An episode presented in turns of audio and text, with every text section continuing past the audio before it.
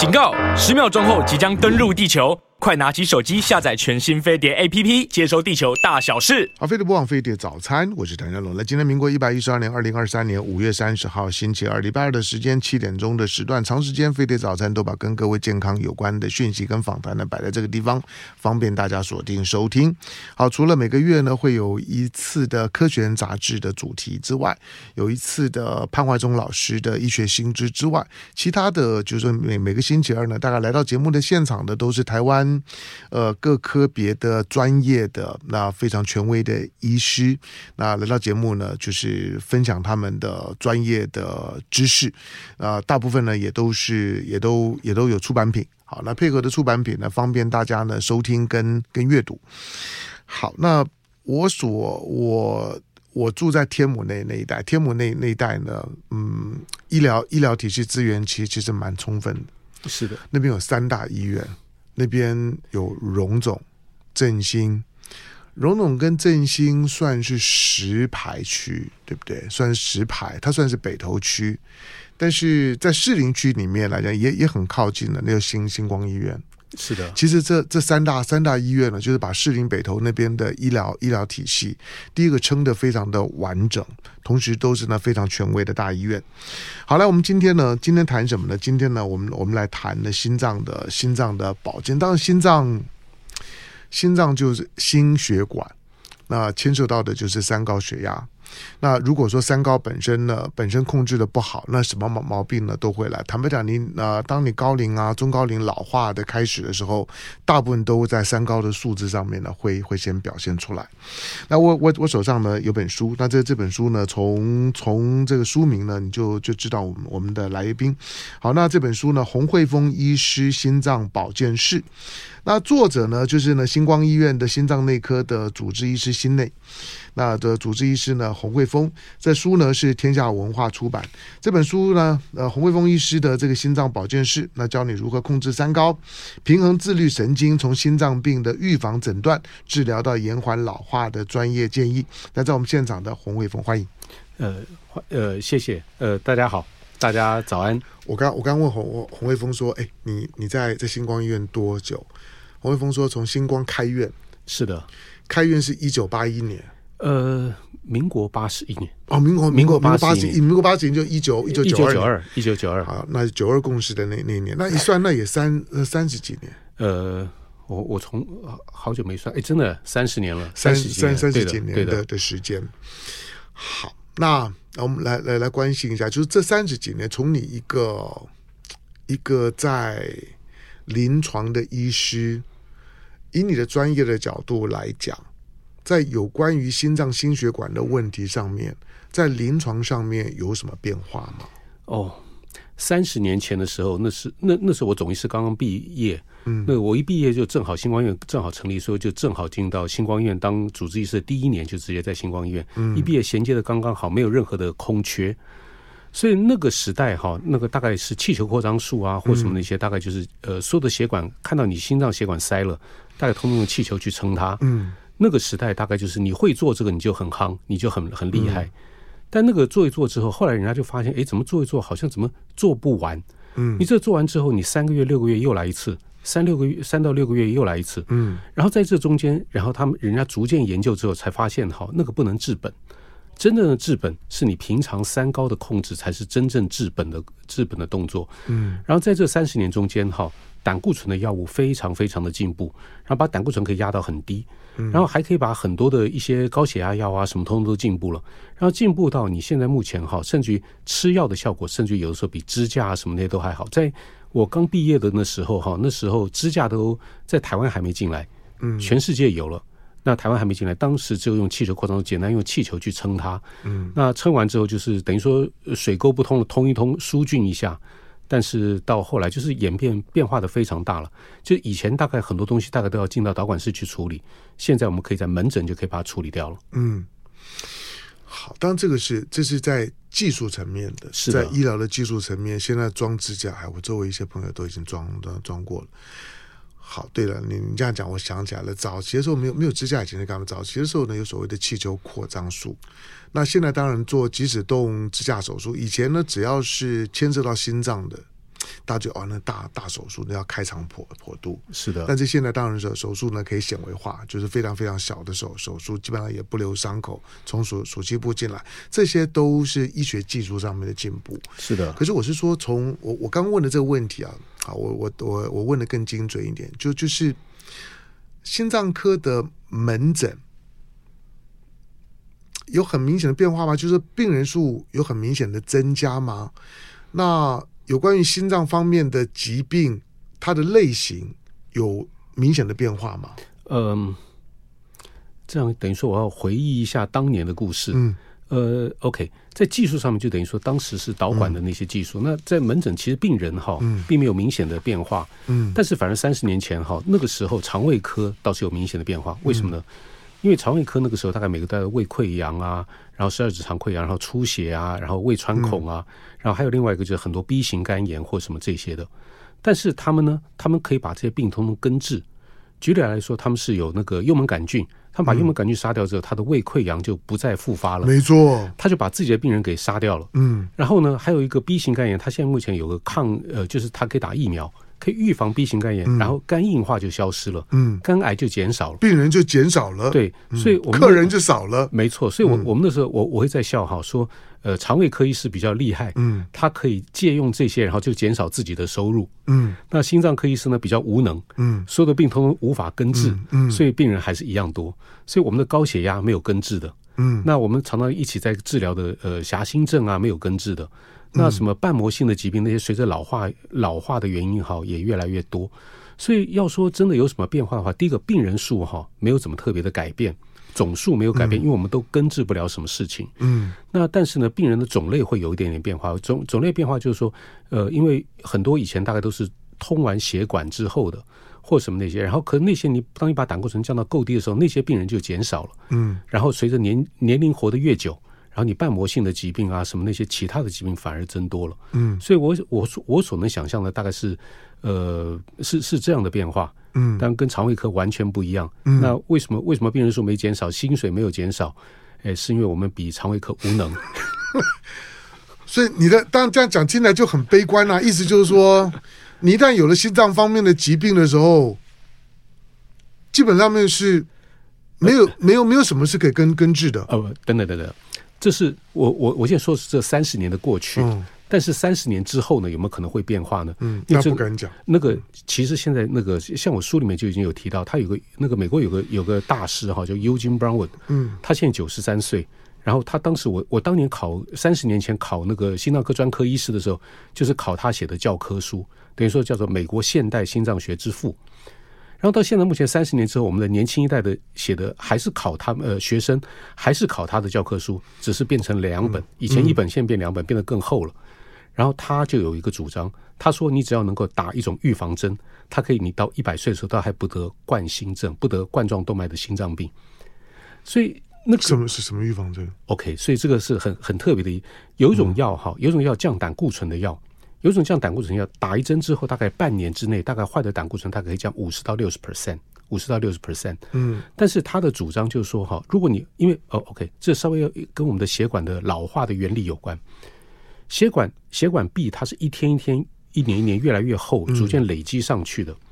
但这个累积的速度呢，跟我们坏的胆固醇就是 LDL 低密度脂蛋白 LDL 是直线相关。嗯，换句话说，当你 LDL，你也可以把它想象成 LDL 是垃圾。然后它会累积在我们的血管壁，血管壁呢就是垃圾山，嗯、垃圾山。嗯，但是垃圾山呢，它有一定的容量，当它容量到一定的程度，就你累积的越多，容量到的时候，它就要爆，就堵，就堵塞了，它就没地方去，它就只好只好爆掉。它的计算呢，他说一辈子中间，如果你的 LDL 的那个累积的，我我我们叫我们叫 LDL 负担，如果大于七 gram 七克的话，你大概就会爆掉。什么意思？如果你出生的那一瞬瞬间，你的 LDL 就是两百。那每年累积两百两百两百毫克的这个垃圾了，然后三十五年，两百乘以三十五就是七千呢，就等于七 gram。那这样你在三十五岁你会爆掉，你心脏病要发。然后如果你是 LDL 是一百，你大概平均七十岁。OK，就是呃一百乘以七十岁。嗯，所以但是它的就是呃呃，当然这中间还有很多很多的那个举例来说，年轻的时候我们的 LDL 就二三十，嗯，那个在刚出生的时候，当然这个累积不是这么简单。那人种也不太一样，但是他的观念就是说，你如何预防呢？就是说，因为你知道你的垃圾山，它累积到一定的程度，它会爆掉。那我们就是不是用打针的方式，那个用那种降低 LDL、降低胆固醇的，你就会减缓你那个累积在垃圾山中累积垃圾的速度。你能够累积减少累累积的速度，那你可以到一百岁才累积到七 gram，那时候你在那时候才会爆。所以他就说，他还写了一个读者投书，呃不也不算读者投书，他写了一个投书，投到那个呃欧洲心脏学会的杂志，他就这样写说，如何活到一百岁。还不得冠心症，嗯，他所以那个，所以之前的三十年，我们大概是那样。那之后的三十年，也许我们这些就可以预防了。那也许你平常就把你如果换一个想法，你不要把那个当做降胆固醇的针，你把它当做是预防针，嗯，预防心脏病的预防针。他说一年只要打一针就好，而且那个以后大量的话，它也不会太贵。那一年打一针，所有的人到一百岁都不会得冠状动脉性心脏病。所以这是以后三十年可能心脏科医师真的。有办法减少自己的收入。好，但这个降血脂的药没有后遗症吗？没有副作用吗？呃，目前哈，目前它是跟另外一些，就是等于说跟安慰剂在比的话，它是打针的地方比较痛，就是它，就是统计学，因为他们那还好，对，但但其他大概目前、嗯、目前还好，但是这些都是一个，譬如说他观察到的三年五年。那如果说三十年呢，会不会有任何的东西？你目前不敢讲，因为这个药才刚、嗯、才刚发明出来没多久。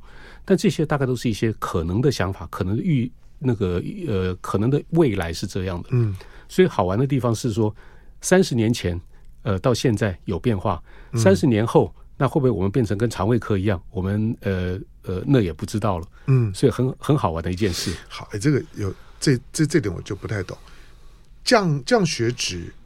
像很多我周围不是很多人都在吃降血脂的药吗？是的，那就算不打针，难道难道吃药没有用？我看他们他们都说他们吃降血脂的药很有很有效啊，胆固醇都都都都 safe 啦。呃，可以的，但是哈，呃，真的会乖乖吃药的人其实不是那么呃不呃，你会。永远都是这样乖乖吃药的。嗯、你要乖乖吃药，一年三百六十五天，你天天都在吃药的人，其实哈不是那么多。嗯，其实都是那个，除非你已经得病了，okay, 那就看人了，看人。嗯、但是如果说你这个，就跟你说，你你半年或一年，你过来打一针，嗯、打一针之后，这个大概大家都会做。嗯，那你每天固定时间来吞颗药，okay, 那可能比较、嗯、可能会比较辛苦一点，但是也可以做得到。好，因为我们平常现在大概都有一些基本的健康概念了，就是血糖、血压、血血脂。是的，这三件事情呢都很重要啊。那你人生的后半辈子，大部分都在跟跟这三个数数字呢在对抗。那希望血压呢可以正常，血压现在要要监测比较容易哈，很多的手持式装置啊等等，但量血压比较容易。血糖就有点难难度了，血糖跟糖尿病啊等这些有关。大概你也可以买到一些的一些的一些简单的这些器材，可以呢可以自己呢测血糖，但是血脂就比较难，大概就要到医疗机构呃要抽血才能检验。这个这个我要稍微稍微打岔一下，血糖现在有新玩具。嗯，现在有新玩具，它现在有一种哈，大概像以前，大概在在几年前那个英国首相梅伊，嗯，梅伊他那时候他参加那个有时候他参加那些什么那个国际的会议的时候，嗯、他手手背上嗯。就贴一个白色的，大概像像可能像十块钱五十块钱大小的那种一个白色的东西贴在手背上，嗯、那个东西是一个随时持续的监测血糖的仪器，嗯，用你的它贴上去就刺一下，它就放在你的手背上，让你随时把你的手机拿过来，嗯。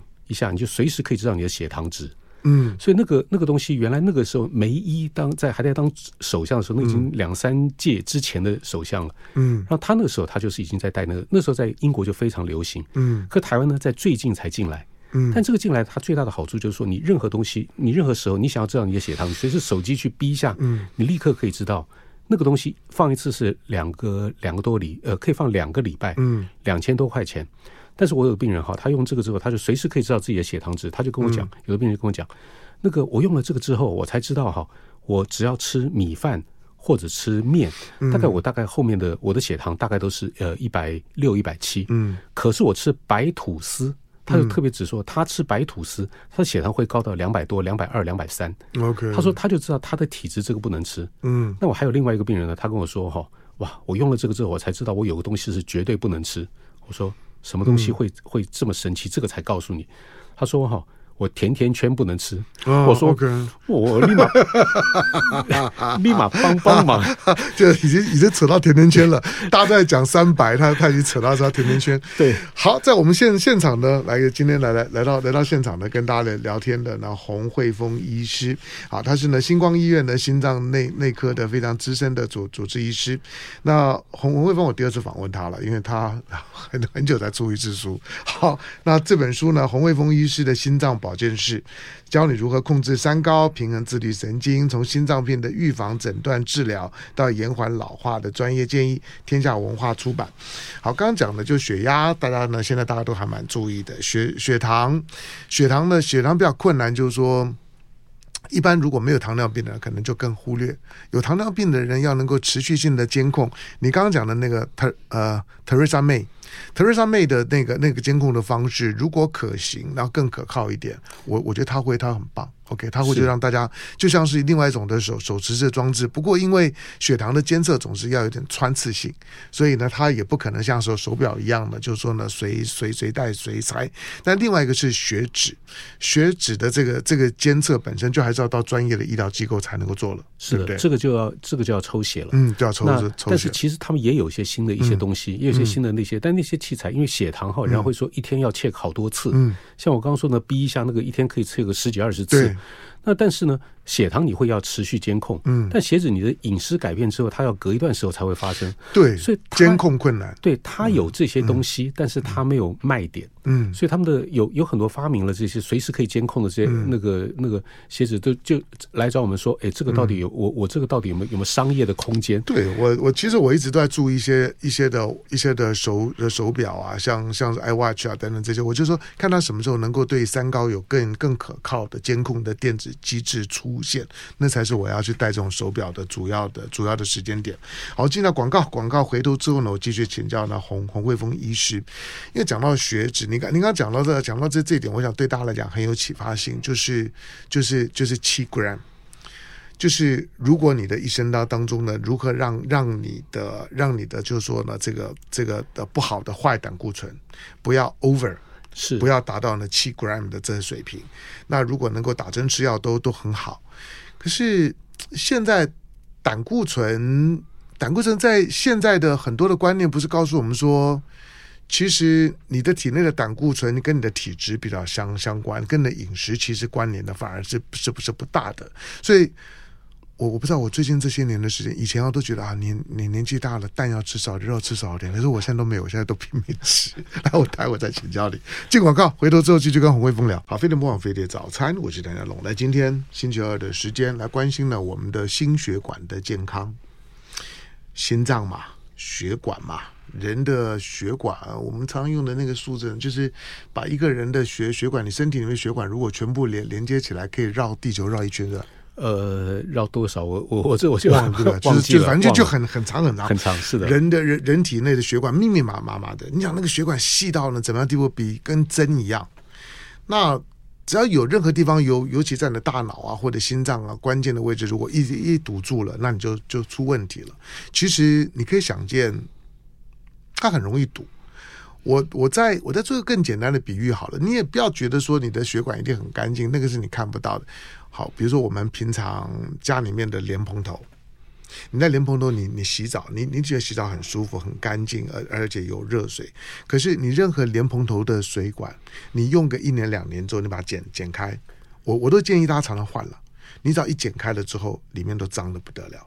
任何的任何的水管，不管你流出来水，你视觉上面觉得干不干净，你甚至认为干净到你敢生饮，那很抱歉，是因为你没有看看到那个管线的内壁，那个管线的内壁，那个绝对一打开之后，你一定会觉得很可怕，怎么会是会是这个样子？那人的血管也一样啊，所以它会有它会有粘连，会沉积，会变厚，会老化，正常情况。任何的管线的管管壁大概都都会有这样的问题。好，那我们能够能够做的就只是如何如何缓和，那如何如何做症状的改善。那当我们知道就是说这个胆固醇，在过去我们对胆固醇的理解比较少，也比较刻板，甚至于更早期的时候，可能连什么叫好胆固醇、什么叫坏坏胆固醇的概念都没有，反正都通通就算就算算在一起。现在大家慢慢有概念了，但是你要如何去补充好胆固醇，呃，减少坏胆固醇，但是又不影响你好胆固醇，因为好胆固醇那个细胞啊等等各方面，或者你如果要抗老回春，你要补充足足够的好胆固醇，这还是重要的。好，那在这种的情况下面，如何认识到我们自己的血管的健康的状况？刚刚提到的一点就是说，好，如果如果有针，好打一针呢，就最好是能够一劳永逸了。但是就算没有的话呢，能够呢撑个一年啊，那那也也很棒。一年打一次，我愿意啊。尤其洪卫峰说，打一年之后，如果可以活活到一百岁，每年这样打，其他的我就不用太担心。我当等等等等，要从三十五岁开始打。哦，这样啊。三十五岁开始打的时候，然后一路打到打到这样，你就可以打到一百岁。那你是那那时候我现在打已经啊不不 OK 已经来不及了吗？已经累积了一部分，就是说前面血管已经你的你的那个乐色山已经累积到多少？那不能清掉吗？清不掉。OK，所以你说血血血管里面已经造成的堵塞的部分其实是清不掉的，其实清不掉。但是哈，这个中间有一点点 tricky，什么意思？大概呃大概我们动脉硬化的速度，动脉硬化的速度跟我们血液中间的 LDL 就坏的胆固醇是直线相关。嗯。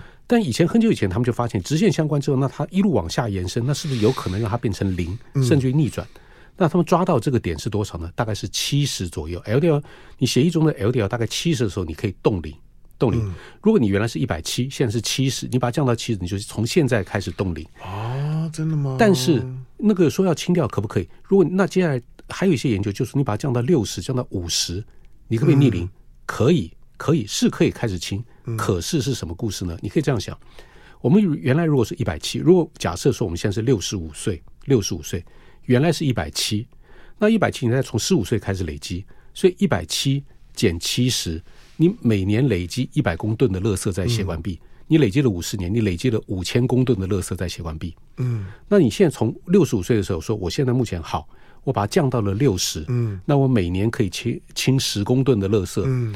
你原来前面已经五千公吨的垃圾，你每年可以清十公吨，但你死也清不完。哎，五百年，五百呃，等你五百年之后，你就可以清完了。对啊，这跟这跟我们水水库在清淤淤沙是一样的。哎，是的，它的淤积的速度远比你清的速度要要快很多很多，所以水水库基本上蓄水量呢都会越来越差，水流的通过呢越来越困难。你你这样讲就很悲观了，就是。我，但是我们可以让它那个，你可以，你写已经累积到多少？因为你毕竟你的那个乐色山，你有个有个容量在嘛。如果说你能够，现在目前乐色山已经快要崩，快要崩，快要崩了。你现在目前不但让它停止，还可以让它稍微轻一点点，那也很好了。因为它到时间到时间它要爆啊。嗯，那你就可以延缓，甚至于可以延延缓你的这个呃，就可以让你这个乐色山的使用寿命可以更长。所以通常另外一个想法是说。我们人反正一定会老化，嗯，但是我们可以，我们降坏的胆固醇，我们不是在降低数值而已，嗯、我们是在减缓老化的速度。那减缓老化速度已经够好了，嗯、你不要说想想要年轻啊，嗯、能够减缓老化就已经非常非常不错了。好，这个减减缓老化这件事情，我我大家就这这是我们我们除了要长寿之外，那人人总是动物的本性嘛，总是想要长寿。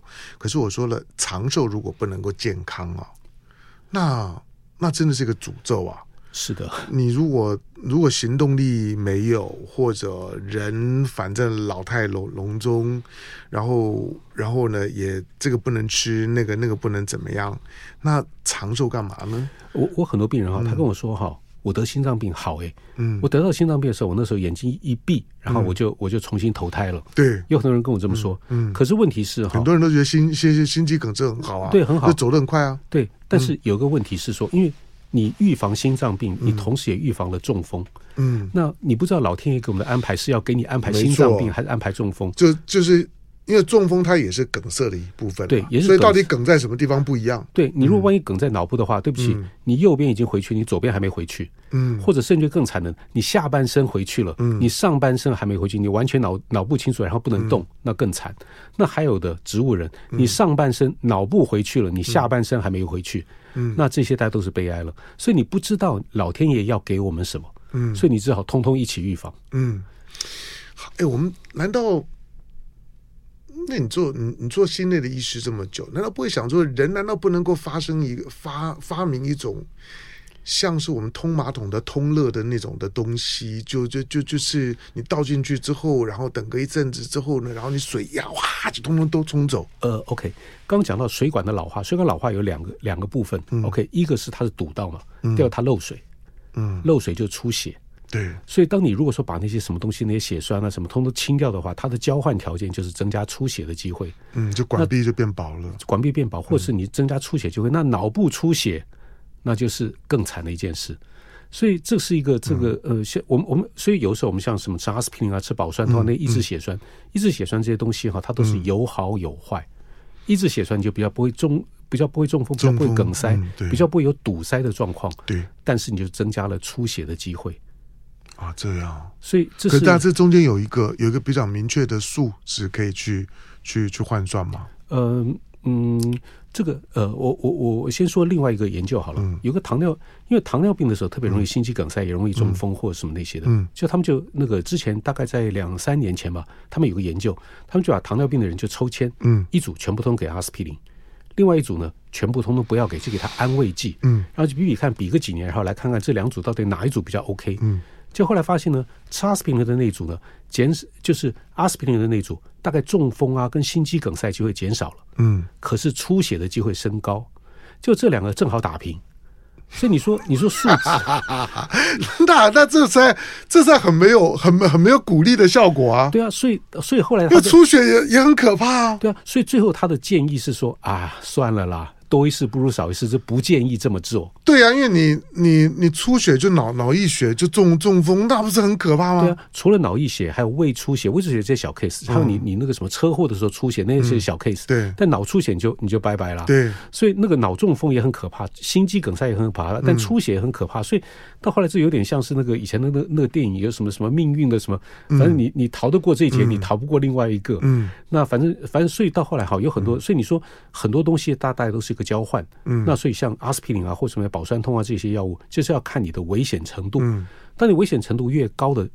血呃栓塞的危险程度越高的时候，嗯、你就越该吃。嗯，栓塞你出血的机会越高的时候，有时候你这个哈，你就要特别小心。嗯，好，因为你你你你今天你刚刚跟我讲的的东西啊，我觉得我觉得有好几个点对我很有启发性，跟我跟我以前的很粗浅的这些医学常识呢，已经不不太一样了。嗯。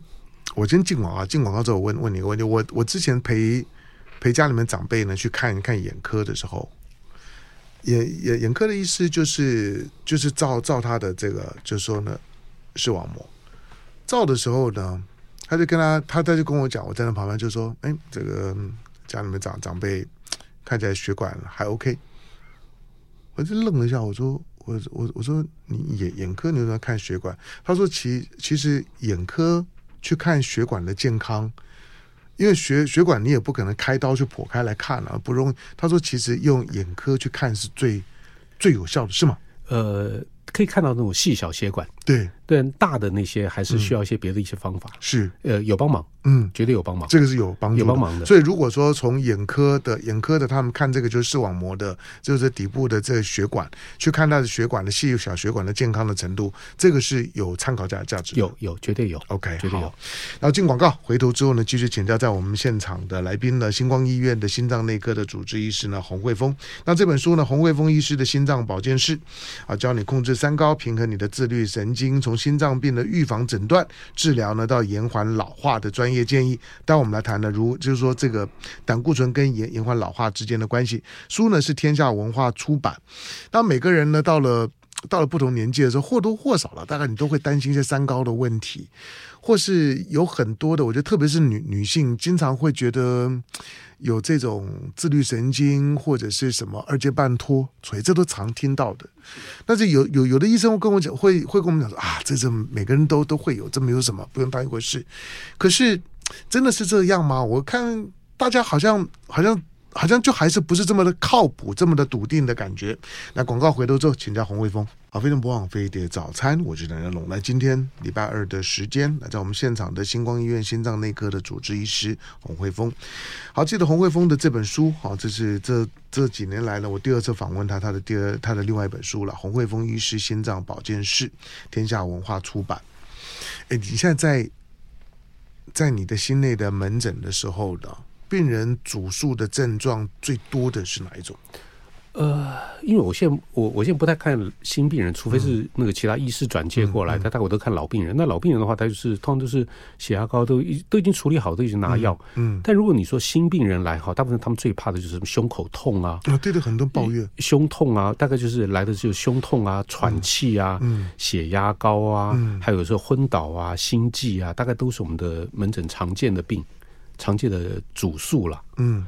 那那这种的这症状其实常听到啊，是，所以像呃，所以像呃，像我这本书哈，里面中间就有一段就是专门在在写说，你这些症状，你如何自己可以出做一些粗浅的区分。嗯，那举例来说哈，我我我们先从胸口闷或胸口痛好了哈。嗯，那如果说一个人哈，他是一走路就会胸口闷，然后胸口这种闷痛呢是压迫感，像石头压住的，然后每次是几分钟到十五分钟，一运动脚一动就难受。一休息就好，那这种跟心脏的关系非常大，赶快就医，赶快就医。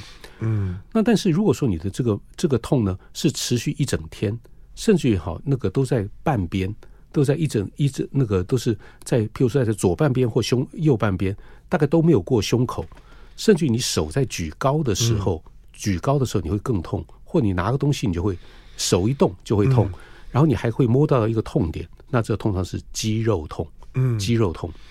那还有的人呢？肌肉痛，你说表层的肌肉痛跟心脏并没有直接关系。有的人哈，现在很流行重训，有的人重训之后，譬如说他有的时候那个那个哑铃或者稍微歪一下，他就受伤了。他受伤，因为每个人大概都都觉得心脏在左边，所以他左边之后，他常常会来看。嗯，那还有人抱小孩，嗯，那小孩在那边扭一下，或也有的人哈是搭公车，手上抓了那个吊环，突然一下扭一下，然后这样就受伤了。但这种受伤，当你是左边痛的时候，你通常都会都会担心自己是心脏，都怀疑自己是心脏。可是我我觉得那很容易分辨，你你你到底是胸胸腔里面的痛感，还是还是胸腔外头的肌肉或者说骨骼的拉扯痛，这难道分不出来吗？呃，有的时候哈，有人情愿是太呃那个小心，小心一点，小心一点。但是这中间哈，其实它最重要的一个关键就是说，你手如果如果你摸得到会痛，那当然没问题。嗯那如果你摸不到这些痛，比较深层，比较深层，因为我们都是肌肉，你看那些猛男，它里面外面还有，嗯、或者我们吃那个吃那个排骨，嗯，排骨那个骨头的里面也有肉，外面也有肉，所以它的其实有的肌肉是在很深层的。你深层的，你外面就未必摸得到，嗯。但它的特色就是，当你手一有动作的时候，它就痛，嗯。那这种大概就跟肌肉可能比较有关，嗯。那还有的还有一种痛呢，它的那种那种痛也也不是痛，它是闷，它是闷那种闷呢，它是上下跑。嗯，上下跑，尤其吃饱饭以后特别厉害，他会他会从下往上，然后之后再下来，胃食道逆流。那食道的问题，那是食道问题，它不见得会痛，但是有的时候会有一股热气上来，嗯，又那个又又下来。那还有的人闷呢，他整个整两边的胸腔，他会自己会闷。那还有人会听到自己会有嘤嘤嘤那种声音，那种闷是气闷，嗯，那个是 COPD，那是气喘型的闷，嗯，OK，那是。那还有的人闷呢？他是譬如说，有的人闷好是这样，他瞬间一秒钟，噗，一秒钟就过去。嗯、那这样，甚至那个闷呢，会从内往外这样一直延伸，就这样，噗，一秒钟这样，嗯、像闪电一样。这种是属于神经，嗯，这属于神经痛。那还有的人呢？还有的人是会觉得闷的时候，他是觉得好像心脏好像会这样。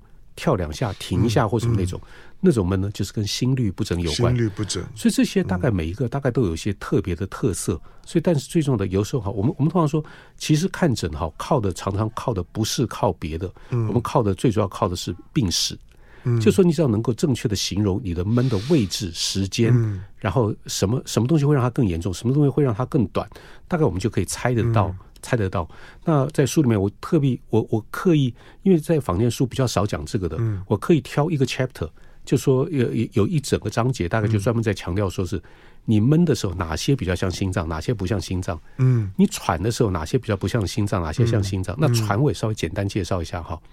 心脏不好会喘，肺不好也会喘，贫血也会喘，嗯，太胖也会喘，太瘦也会喘，脑神经衰弱也会喘，欠缺运动也会喘，肌少症也会喘。嗯，但这个有 N 种东西都会传，那中间还有一些什么代谢性酸中毒、什么呼吸性碱中毒，一大堆一大家都会传。所以这些你如何从中间稍微试着来区分一下，你喘到底你该看心脏科，还看胸腔科，还是你该看什么科？那大概自己自己可能要自己稍微抓一下。所以什么晕倒啊、心悸啊，大概这些大概光从病史。你只要你只要了解了自己的病史，你讲得清楚，那个呃有经验的医师都会猜得到你是什么病。嗯，对，就。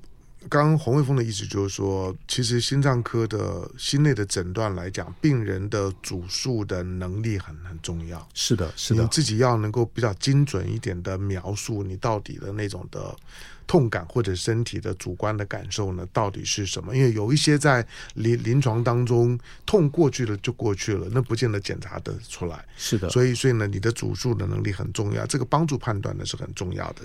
好，回到回到就是说呢，延缓老化的部分，因为当我们在谈到心血管的健康的时候，基本上考虑的是长寿了，比如说没有考虑到就是说它跟老化呢之间的关系，特别是胆固醇的部分。那胆胆固醇我们当然知道，就是说它其实是蛋白质。然后我们的身体的这些细胞的修补啊，等等等，这些呢都需要胆固醇。可是你刚你刚刚提到的一点，就是说坏胆固醇的比例，它甚至于跟你的跟你的冻龄是有是有关的。是的，这部分您可以多多描述一下，就是它的它的连接度有多。我想每每个人都很希望自己长寿，而且要健康。而且要青春，这三个条件都要有啊，不然我长寿干嘛呢？我长寿如果不健康，或者长寿了之后呢，就一副老老态龙钟，我也不要啊，我也不要老老在那边给人家看呐、啊。OK，好，对不起，我这个好，我先我先把那个、嗯、大概这也是就直接就三十年的中间故事，嗯、在三十年前，大家人家就发现哈，血液中的 HDL 高密度的脂蛋白，就好的胆固醇越高，嗯、大概心脏病的就越低。嗯，那坏的胆固醇呢越越高，然后心脏病机会就越高。越高，嗯，所以这是以前人家观察到血液中间发现，然后之后呢，人家医学界他就试着来改变这些事情。一，他就试着用很多药物来升高我们好的胆固醇。嗯，所以大概这种这些有人家试了一千多种方法，用各式各样的方法，但是通通都不能改变我们的心脏病。嗯，有的甚至于好，你把那个高密度高密度脂蛋白哈 HDL，你把它升高到两倍。结果呢，心脏病不但不降，反而更升。嗯，所以那个到后来哈，可是 LDL 坏的胆固醇就是另外一回事。就是说，当你把它降，不管你用任何的方法，你只要把它降低，你心脏病的机会就会降低。所以现在目前大概最近这几年哈，大概那个医学医学界的说法是说，HDL 高密度脂蛋白是一个指标。什么叫做指标呢？你改变它不能改变什么事情，但是。那个它的高低是代表说你的生活健不健康。举例来说，你运动健不健康，你什么东西，那只是一个指标而已，而不是一个致病因子。嗯，但是 LDL 坏的胆固醇呢，它相对就是致病因子，就是说它的高低就直接相关于这个。嗯，但是当你 LDL 越高的时候，哈，你动脉硬化的速度就越快，动脉硬化的速度越快的话，然后你血管塞的就越多。那血管塞的越多，你脑部的血管塞越多，你脑部就是老化的就越快。嗯，你的肾脏的血管塞的越厉害，你肾脏老化的就越越厉害。皮肤的血管塞的越厉害，你皮肤的老化就越厉害。所以。所以在很久以前，大概在十六、十七世纪，人家的那个呃叫做呃叫做英国的英国的 Hippocrates，嗯，他那个他当时他 Hippocrates，对，OK，好，对不起，那个就是他那时候他是等于说那时候在文艺复兴时代之后，然后他们等于说他很多的一些，他当时他就讲过一句话，就说你的血管有多老，人就有多老，所以他就发现血管的老化是这个。但是血管的老化，就等于说，他们就观察在解剖上面，他们就发现到，你血管越烂，人就老得越快，人就人就越会老化。但是在近年的研究呢，就发现动脉硬化的速度跟我们的 LDL 是最直线相关。当然，血糖啊、血压也有相关，但最相关的是 LDL 坏的胆固醇，所以所以才有那个前面那个节目前面我们我们的说法，就是说他们就说哦，就把 LDL 通通都降到非常的低。嗯、所以像像呃呃星光医院的心脏科医师哈，嗯、每个心脏科医师大于三十岁以上的，每个人都在吃 statin，都在吃降胆固醇的药。嗯，每个人都把自己的 LDL 都都降的降的低一点。那那个然后我们都每个人都希望老老的慢一点啊，每个人都希望 那个。呃，要年轻吗？不见得能够啦，但是就是老的慢一点。但是有比较客观的资料可以证实，它真的有这样效果吗？OK，呃，一大概从一九九八年，人家就发现 LDL 跟动脉硬化的速度是直线相关。嗯，我们现在目前证据是显示说，当你 LDL 越低的时候，你动脉硬化的速度绝对会越慢。嗯。